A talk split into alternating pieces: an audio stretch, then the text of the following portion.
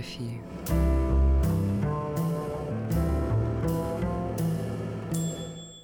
Добрый день. Меня зовут Алена Сугаровская, и мы продолжаем рубрику «Немного географии». И сегодня хотим рассказать о таком важном для нас адресе на улице Рубинштейна. Улица Рубинштейна, дом 40, такой известный адрес, в котором а, располагалась квартира Лидии Корнеевны Чуковской. Этот дом с эффектным силуэтом и венчающим здание башни доминанты и пяти углов возведен в 1913 году по проекту городского архитектора Лишневского для купца Иофа. И, как отмечает э, Валерий Григорьевич Исаченко, архитектор хитроумно использовал конфигурацию участка, создав рациональную планировку помещений вокруг овального двора. Угловые помещения, выходящие к пяти углам, круглые на плане. Угловая башня, перекликающаяся с другими вертикальными доминантами района, давно уже вошла во многие пейзажи художников нашего города. И, конечно, здание стало одним из символов Петербурга, Петрограда 1910-х годов. Но в 1830-40-е годы на этом участке стоял четырехэтажный дом, принадлежавший крупному торговцу чаем и колониальными товарами купцу Александру Андреевичу Лапину. И этот дом достался ему от отца – и с тем старым домом связан эпизод жизни Николая Алексеевича Некрасова. Здесь тогда жил сын полковника Николай Федорович Фермор, с которым был знаком поэт. И Некрасов был рекомендован в этот дом из только что покинутой провинции. Желая хоть как-то отблагодарить друга за постоянное к себе внимание, Некрасов посвящает ему большое стихотворение «Изгнанник», записывает в семейный альбом стихотворение «На скользком море жизни бурной». А в 1912 году купец Александр Лапин продает свой дом Петроградскому второй гильдии купцу Шниру Зальману Иофу. И в 1930-е годы в этом доме проживали известная писательница Лидия Корнеевна Чуковская и ее муж, физик, теоретик Матвей Петрович Бронштейн – арестованный в 1937 году и расстрелянный в 1938 в трагическое время Большого террора. События этого времени, связанные с домом номер 40, нашли яркое отражение в записках об Ахматовой, Лидии Корнеевне Чуковской. И она как раз напишет в предисловии к запискам «Бежать из Ленинграда мне на моем веку довелось дважды – в феврале 1938 и в мае 1941 года. Первое бегство спасло меня от лагеря. Спасаясь, я знала, почему, зачем и от чего бегу. Второе бегство, как оказалось впоследствии, спасло меня от двух смертей сразу. Лагерной и той, которая тогда еще никому была неведома, еще не родилась. Ленинградской, блокадной. И еще одно воспоминание, которое было бы, наверное, неправильно как-то пересказывать или рассказывать своими словами, поэтому я хотела бы этот небольшой, наверное, отрывок прочитать. Февраль 1938 Деревянное окошко на шпалерной, куда я, согнувшись в три погибели, сказала «Бронштейн Матвей Петрович» и протянула деньги. Ответила мне сверху густым голосом выбыл. И человек, чье лицо помещалось на недоступной для посетителей высоте, локтем и животом отодвинула мою руку с деньгами. Выбыл. Я сразу пошла занимать очередь в прокуратуру на Литейной. Каких-нибудь двое-трое суток на лестнице, и вот я уже в кабинете у прокурора. На мой вопрос он ответил, что узнать решение я могу в военной прокуратуре в Москве – в ту же ночь стрелою я выехал в Москву. На следующее утро один из моих ленинградских друзей известил меня по телефону, что Люшу и няню Иду сегодня переводят на Кирочную, Корнею Ивановичу. Я поняла это сообщение так.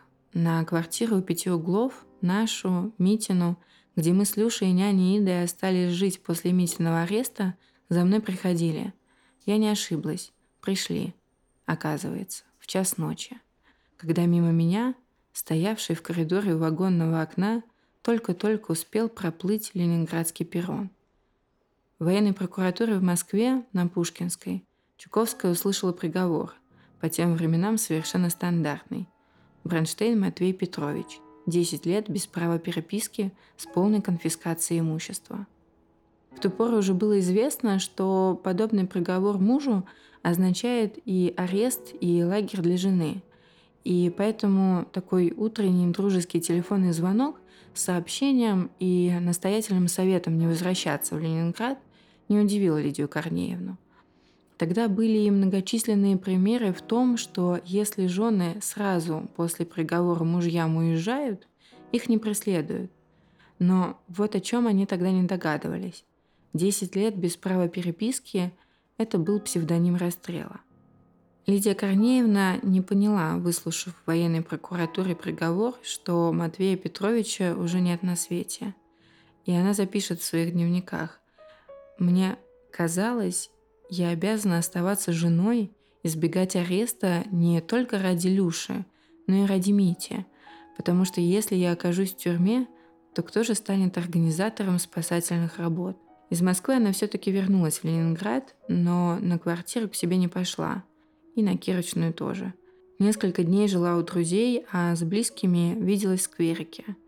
Простилась, взяла у Корнея Ивановича деньги и уехала. Ко времени возвращения Лидии Чуковской в Ленинград после ее первого бегства, как она говорила, и относятся первые записи в ее дневнике. И как раз в этот период и в этот момент она начала встречаться с Анной Андреевной Ахматовой. 15 мая 1941 года, то есть за месяц до войны, Чуковская вынуждена была покинуть Ленинград вторично – на этот раз потому, что до Петра Ивановича, стоит сказать, что Петр Иванович – это такое зашифрованное обозначение НКВД, дошли слухи о существовании какого-то документа о 37-м, как называли неизвестный документ следователя, который допрашивали Иду. На самом деле это была повесть Софья Петровна, повесть о 37 годе, написанная Чуковской зимой 39-40 годов.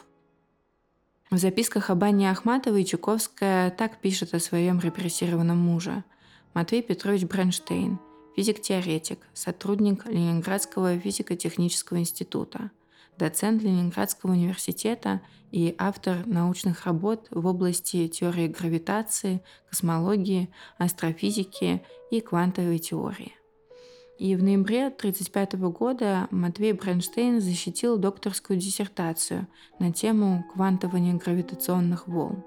Под редакцией и с предисловием Матвея Бронштейна вышли переводы нескольких иностранных книг, посвященные разным разделам физики. Но Матвей Бронштейн был арестован в августе 1937 года. Из сопоставления даты смерти в одной справке с датой приговора в другой – Чуковская поняла, что судим он был 18 февраля 1938 и умер, то есть расстрелян, в тот же день. В хлопотах об освобождении Бронштейна принимали участие выдающиеся физики Сергей Иванович Вавилов, Абрам Федорович Иуфа, Игорь Евгеньевич Там и многие другие. Но повторюсь, что зимой 39-40 годов в этом доме Чуковская написала повесть «Софья Петровна». Такое первое художественное свидетельство об этом страшном времени. В эти годы Лидия Чуковская стала вести дневник, которые впоследствии стали записками об Ахматовой. И, как пишет автор записок, мои записки эпохи террора примечательны, между прочим, тем, что в них воспроизводятся полностью одни только сны – Реальность моему описанию не поддавалась. Больше того, в дневнике я и не делала попыток э, ее описывать. Главное содержание моих разговоров со старыми друзьями и с Анной Андреевной опущено. Иногда какой-нибудь знак, намек, какие-нибудь инициалы для будущего, которые никогда не будет и только.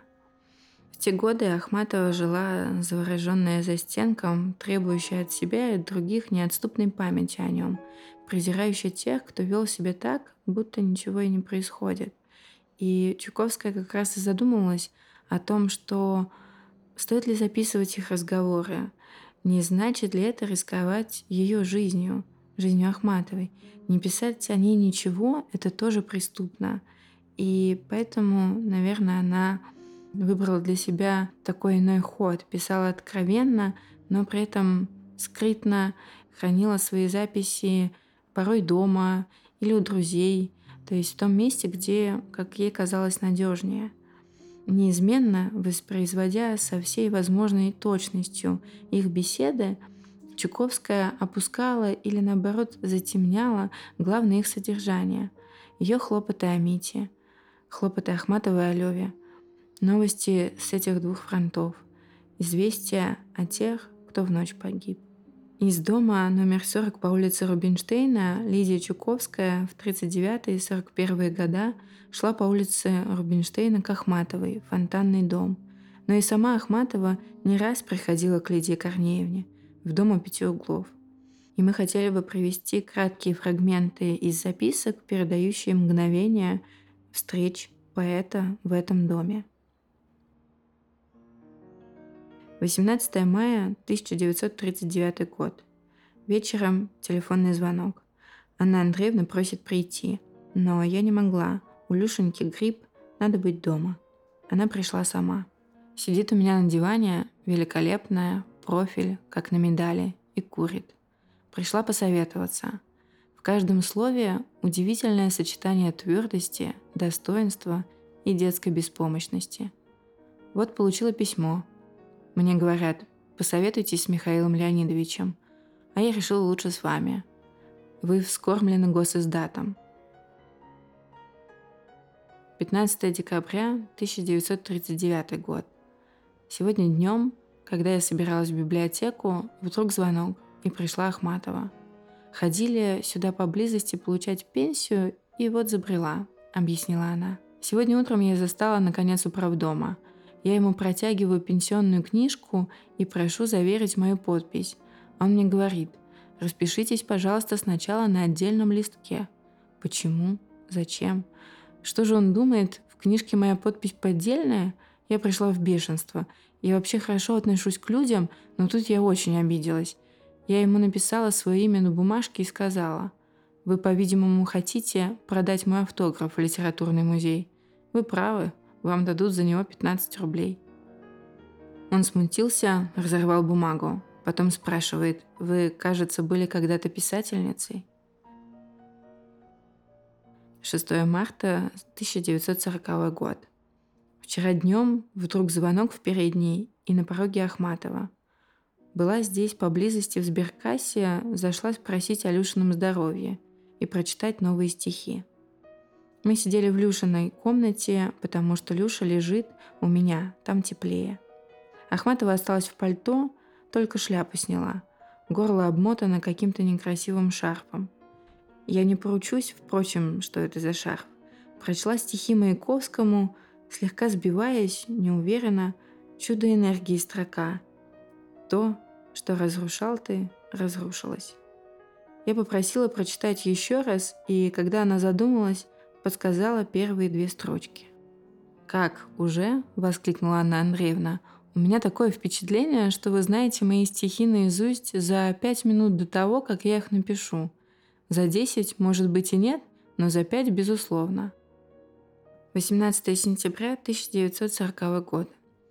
Вчера вечером Анна Андреевна позвонила и пришла поздно вечером, часов в десять. Лицо ее показалось мне раздраженным, недобрым – она была в черном шелковом платье и в шелковом платке, красивая, величавая. Разговор зашел о Ксении Григорьевне. Анна Андреевна говорила с ней с яростью, с искаженным от бешенства лицом. Потом она прочитала мне снова свою великолепную современницу, красавицу 13 -го года. Потом принялась расспрашивать о моей работе. Я пожаловалась, что когда только что напишу что-нибудь, стихи или прозу, совсем не могу судить о качестве. Она сидела у меня часов до двух. Я пошла ее провожать. Дворник долго не отпирал нам внизу дверь парадной, и мы смотрели сквозь стекла на темный город. Редкие машины проплывали беззвучно, как рыбы, а трамваи с громким звоном, заблудившиеся. Потом дворник открыл нам, мы пошли, и она опять боялась переходить Невский. В это время а, Чуковская читала Ахматовой свою повесть Софью Петровну. И через много лет Чуковская напишет я до сих пор не постигаю, почему, прослышав о моей повести, меня сразу же не арестовали и не убили, а начали вести предварительное расследование. Анна Андреевна сказала мне однажды, вы как стакан, закатившийся под скамью во время взрыва в посудной лавке. Про дальнейшую историю повести, точнее про то, что Чуковскую следователь вызывал на допросы, а, Чуковская не рассказала об этом Анне Ахматовой – и подумав о том, что Ахматовой и без ее бед была истерзанная тревогой за Леву, за себя, замученная и изнуренная трудом. Снова писала ночи напролет, и каждый раз, когда они встречались, читала новые куски поэмы без героя. Окончательно Лидия Корнеевна покинула этот дом в 1944 году, и тоже не по собственной воле. А на фасаде этого дома установлена мемориальная доска из красного гранита. Архитектор Вячеслав Бухаев. Она словно расколота на две половины, как и жизнь тех, кому она посвящена. С левой стороны доски до трещины текст.